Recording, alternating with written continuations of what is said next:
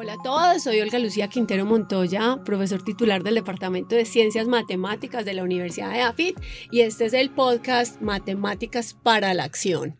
El día de hoy tengo un invitado muy especial, que además de ser una bomba sexy, es un súper matemático.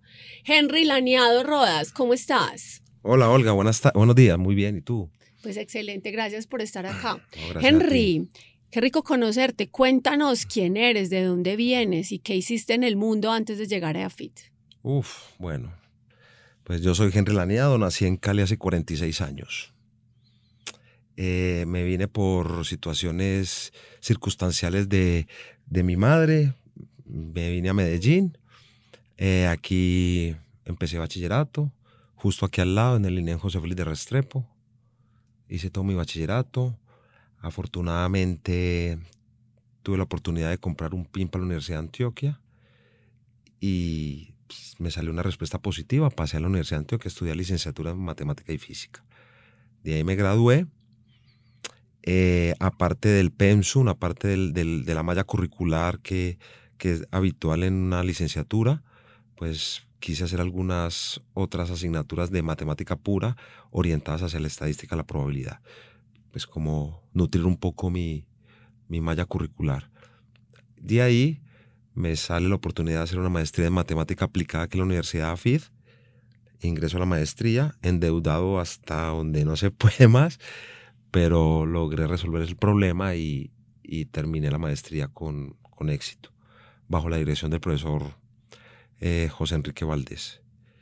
Eh, me dieron la oportunidad de trabajar aquí de cátedra Estuve trabajando un tiempo de cátedra con el profesor José Valdés. Comenzamos un proyecto y entonces me contrataron como asistente de investigación. Y luego en el alrededor del 2005, 2006, se me dio la oportunidad de irme a Madrid a hacer el doctorado en ingeniería matemática. Y terminé el doctorado. La Universidad eh, Carlos III de Madrid me contrata para asistente de docencia y luego hago un postdoc en el Laboratorio de Imagen Médica y Neurología del Hospital Gregorio Marañón. Ahí me quedo otro rato. Luego viene el programa de MinCiencias, es tiempo de volver. Me pareció una oferta bastante interesante. Llevaba mucho tiempo fuera de Colombia y pues aplico a Es tiempo de volver, que era como repatriación de doctores, repatriación de cerebros fugados y me gano una aplicación, una convocatoria para hacer otro postdoc en la Universidad Nacional, Facultad de Minas, Universidad Nacional de Colombia, sede de Medellín. Bueno, yo me acuerdo en ese momento porque teníamos un, una diatriba entre cómo hacemos para traernos a Henry Laniado a la Universidad de AFIT. Pues si ya estaba en la Nacional, ¿por qué te quedaste con nosotros en AFIT? Yo, yo estando en la, en, la, en la Nacional, pues sale una convocatoria para docencia de tiempo completo ahí en la, en la facultad del Departamento de Ingeniería Administrativa. Y la verdad, pues he estado trabajando muy bien, muy cómodo en la nacional, pues aplico la convocatoria y pues no, no, no pasé la convocatoria porque no tenía los, los títulos convalidados por el Ministerio de Educación Nacional, cosa que me parece un poco injusta, pues porque tenía el puntaje y tenía eh, todas las condiciones y requerimientos que la nacional exigía para, para estar allí. Simplemente pues el rechazo fue por, por algo que estaba en trámite, que no tenía que ver nada con los méritos docentes. Pero yo ya estaba aquí en EAFID eh, eh, haciendo con una cátedra de probabilidad. Yo siempre he tenido mucho sentido de pertenecer con la Universidad AFID. Desde el año 2000 que empecé aquí a trabajar eh, de cátedra, estando aún en el, en el doctorado, quise estar caliente con la Universidad AFID, eh, hablando con los docentes del departamento, orientando tesis de maestría, eh, asesorando, sí, tesis de maestría, como para estar ahí, digamos, caliente y no, que no me perdieran del radar. Estuve aquí, empecé en el 2015 con una cátedra. Eh, el departamento abre una plaza para analítica de datos, o sea, para estadística. Me presentó a la plaza y pues con fortuna ganó la plaza en EAFID y ya me quedé aquí. O sea, fuimos de buenas que no te contrataron en la nacional y nos quedamos con nuestro experto. No, yo creería que el de buenas estuve yo. Fui yo el que estuvo de buenas por haber, eh, pues, por tener la oportunidad de estar en esta institución tan importante. Muchas gracias. Bueno, y entonces hay una cosa muy interesante y es que Henry es doctor en Ingeniería Matemática de la Universidad Carlos III de Madrid y se trajo con él una serie de contactos internacionales. Pero de eso no es de lo que te quiero preguntar. Eres muy famoso en la universidad porque trabajas no solamente en probabilidad, estadística y el tema del que te voy a hablar que va a ser la estadística robusta y no paramétrica, sino también en analítica. Y la analítica es un tema muy caliente en, el último tiempo, los últimos 10 años, eh, pero también trabajas en la maestría de matemática aplicada, el doctorado en ingeniería matemática. ¿Quién más que tú para explicarnos cuál es la diferencia entre la analítica y la matemática aplicada y por qué no eventualmente la ingeniería matemática? Sí, yo veo la analítica, ahora que está de moda el tema, el concepto de analítica de datos es la utilización de técnicas ya diseñadas y creadas en investigaciones anteriores, investigaciones recientes o clásicas para dar respuesta a un problema concreto, un problema vanguardista, un problema de empresa, que, cuyo insumo sean datos. Entonces, es la revisión de algunos modelos ya implementados, ya desarrollados, diversos modelos que son bastante útiles para dar respuesta justo a ese problema. Analítica de datos. Estoy haciendo analítica, estoy revisando qué hay para dar respuesta a ese problema. Y hago una revisión y una, posiblemente si tengo las competencias para hacer una intervención simple o sencilla del modelo para sacarle mejor desempeño, pues, pues lo puedo hacer, lo hago. Y, de hecho, pues eso me encargo yo de eso con mis estudiantes, de no solo hacer la revisión de de técnica ya implementada, sino que los estudiantes tengan las competencias para hacer una intervención en los modelos, así sea simple y sencilla, pero con tal, con la intención de que haya un mejor desempeño del modelo en términos predictivos, en términos de inferencia, en términos probabilísticos, en fin. La estadística matemática aplicada ya se trata de una intervención un poco más compleja. Intervención, crear, crear nuevo conocimiento. La estadística, lo que yo hago con mis estudiantes, sobre todo doctorado y maestría, es la generación y creación de nuevas técnicas de estimación. ¿cierto? Técnicas de estimación con base en una génesis, con base en, un, en modelos ya implementados, pero que, que haya una base y a partir de ahí intervenimos el modelo de una manera más compleja para que su desempeño sea mejor en algunos contextos concretos. ¿sí? Pero sí, la diferencia es analítica, es eh, desarrollo e implementación de técnicas ya creadas, ya investigadas y que funcionan bien, que están publicadas y si están publicadas en journals de alto impacto es porque funcionan bien. Entonces, un analista de datos ah, tiene que empezar a hacer una revisión, una exploración de cuáles son las técnicas para ese problema concreto. El estadístico va un poquito más allá.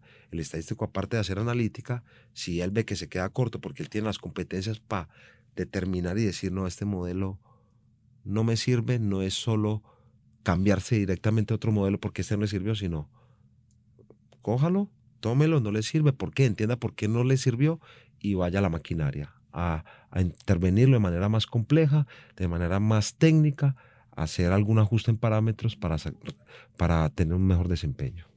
Muy bien, te mueves entonces en lo robusto y lo no paramétrico a nivel doctoral. Tienes un grupo interesante de estudiantes de doctorado.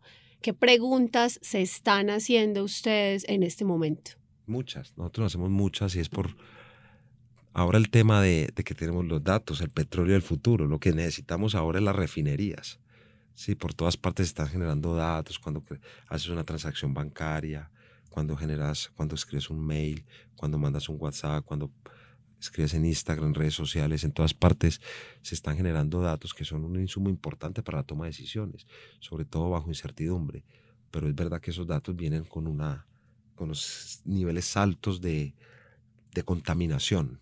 Contaminación es como, como que se filtran eh, algunos registros que no, no necesariamente vienen de la misma distribución subyacente donde viene la masa de datos. Entonces los estadísticos habituales, los estadísticos, pues que se, claro, que eh, en, las clases de pregrado y posgrado hay que tratar algunos estadísticos y estimaciones habituales para que los estudiantes entiendan la naturaleza de las estimaciones, cómo es que habitualmente es una estimación, pero también hay que entender de que estos tipos de estimadores eh, suelen ser demasiado sensibles a este tipo de contaminaciones. Entonces, a lo mejor lo que se haga ahí desde el punto de vista puntual, pues no, no, no está estimando bien lo, a lo que le estoy apuntando, que es la estimación de un parámetro desconocido.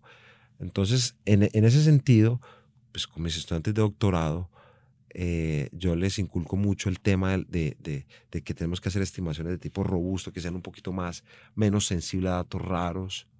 A lo mejor pierdo algunas propiedades teóricas deseables, como tienen los estimadores habituales de máxima verosimilitud, pero, pero tengo una estimación un poquito más robustas que no son tan sensibles, que no son tan que no se dejan perturbar tanto por ese tipo de datos. Entonces, en este momento con mis estudiantes estoy como cambiando ese paradigma, o sea, haciendo generando nuevos estimadores tanto en modelos de regresión como en modelos de series de tiempo, como en modelos de componentes principales que son técnicas estadísticas habituales que son bastante conocidas en el mundo de la analítica de datos, pero haciendo reformulaciones para que sean más, digamos, menos sensibles y que me permitan tener indicadores más estables en presencia de datos extraños o datos atípicos, que es lo que llamamos nosotros en, el contexto de analítica de datos y estadística. Tu matemática es de altísimo nivel y eso lo dicen tus publicaciones más recientes, pero te has ganado varias veces varios premios y unos de ellos son por investigaciones de alto impacto. Cuéntanos cuál es tu acción, cuáles son esas acciones favoritas de altísimo impacto y esas más recientes porque han sido una fortuna para la ciudad de Medellín tenerte acá. Y hay unas muy especiales en el área de medicina y hay otras también muy especiales en el sector productivo. ¿Cuáles son tus acciones favoritas? Mira, la verdad yo en la, en, la, en el pregrado, en el pregrado que, que hice, tenía tuve una formación matemática, pero no demasiado fuerte. O sea, fue una, una formación matemática suficiente como para lo que estaba diseñado el pregrado. El pregrado está diseñado para capacitarme para ser docente de colegio. ¿sí? Yo siempre he sido satisfecho con el conocimiento. Me el conocimiento, y se luego los estudiantes, debe ser como una droga. Uno tiene que quedar siempre insatisfecho. Por, lo, por tal motivo, yo tomé otros, otras asignaturas de, de, la carrera de matemática pura, que eso sí me empezó a generar mayor solidez en los, en los conocimientos matemáticos. Y eso ahí me enamoró. ¿Cierto? Me vine a la maestría de matemática aplicada y aquí con excelentes docentes que tuve, profesores que hoy mismo son compañeros míos del departamento. Eh, no, pues tuve una formación bastante sólida y aparte pues en el doctorado pues necesitaba, yo me, yo me, yo me orienté y me, me decidí por la parte estadística y la fundamentación que tiene la estadística es muy fuerte en matemáticas. O sea, la estadística está soportada en conceptos matemáticos fuertes, de, nivel, complejos, y eso pues lo que me hizo fortalecer mis, pues, mis conceptos y mi solidez matemática. Esto, lo que yo he hecho a nivel de investigación, eso, pues eso no es solo mío, ¿cierto? Yo simplemente, pues a veces como que muevo la varita. Al principio los estudiantes se tardan un poco en, en, en, en, leer lo que yo quiero, pero después de que ellos hacen la lectura, lo que yo quiero, lo que yo yo necesito mover la varita y ellos van solos, porque no, yo no sé si yo hago elección de estudiantes brillantes, yo no necesito genios, yo necesito gente que tenga mucha voluntad. Entonces yo no sé si yo en esa, en, ese, en, ese, en, ese, en esa decisión de que quiero gente que tenga mucha voluntad, mm, pues me, me he traído estudiantes muy buenos o pues no es por presumir o, o también yo los voy haciendo buenos, ¿sí? En ese aspecto. Entonces, esto no es un trabajo mío solo. O sea, yo no, si yo no tengo estudiantes, no, no estaría en la posición que estoy ahora, ¿sí? De haber tenido publicaciones científicas de impacto, de, en revistas de, de muy alto impacto científico, pero esto no es solo mío. Ustedes pueden ver las publicaciones mías y pues, yo estoy ahí con un conjunto, un equipo que ahora mismo tengo un equipo muy sólido que ha sabido, ha sabido leerme, y yo les he sabido leer con ellos y, y fuera que son estudiantes, son mis amigos, que me acompañan en investigación, que me acompañan en docencia, que me acompañan en las monitorías y por supuesto que me acompañan en las consultorías, que ahora es diversas consultorías que estamos haciendo empresas y salen resultados geniales, súper bien, porque tengo un equipo brillante, un equipo que cada vez lo, lo, voy ampliando, lo voy ampliando. Unos me van saliendo y les voy echando el cuento a otro, les voy echando, eh, pues, como el cuentico, ¿sí? Y se van formando y, van dando respuesta muy positiva a los objetivos y requerimientos que yo quiero. para la sociedad, para la universidad y para la vida. Si uno busca en internet Henry Laneado Rodas, va a encontrar videos mm. tuyos hablando de diversas aplicaciones. ¿Cuál es tu favorita? Es que la, a mí me gusta la estadística y la aplicación. Todo lo que tenga que yo em, hacer con datos. Y los datos están en todas partes. O sea, yo me muevo en el mundo financiero, pero yo no, yo no estudié finanzas. Pero yo he visto que en finanzas hay un nicho importante para aplicar la estadística. Entonces, me estudio algunos conceptos que son relevantes ahí, pero yo veo problemas que son de matrices de covarianza, estimación de medias, de estimación de función de utilidad, y eso es lo que es un estadístico. Y, y, qué, y, qué, bonito es que haya un nicho importante donde yo pueda aplicar estadística y que salgan resultados importantes. En epidemiología, yo no soy epidemiólogo, ni soy médico, ni nada, pero pues es importante que la estadística, la analítica de datos tiene un rol importante en la epidemiología.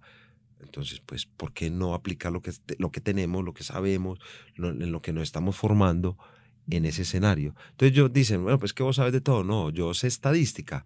Yo, lo, yo me preparé, soy doctor en estadística, pero veo que datos, entonces en seguridad ciudadana, lo que estamos haciendo con, con, con Andrés, es un estudiante mío de doctorado que es miembro de la policía, y estamos estimaciones de eventos delictivos en tiempos y espacios no observados. Pero es que el estadístico hace estimaciones de eventos en espacios tiempo no observados. Entonces, ¿por qué no hacer estimaciones de eventos delictivos en un país pues, donde tenemos problemas de orden público y una investigación en esa dirección tendría mucha relevancia?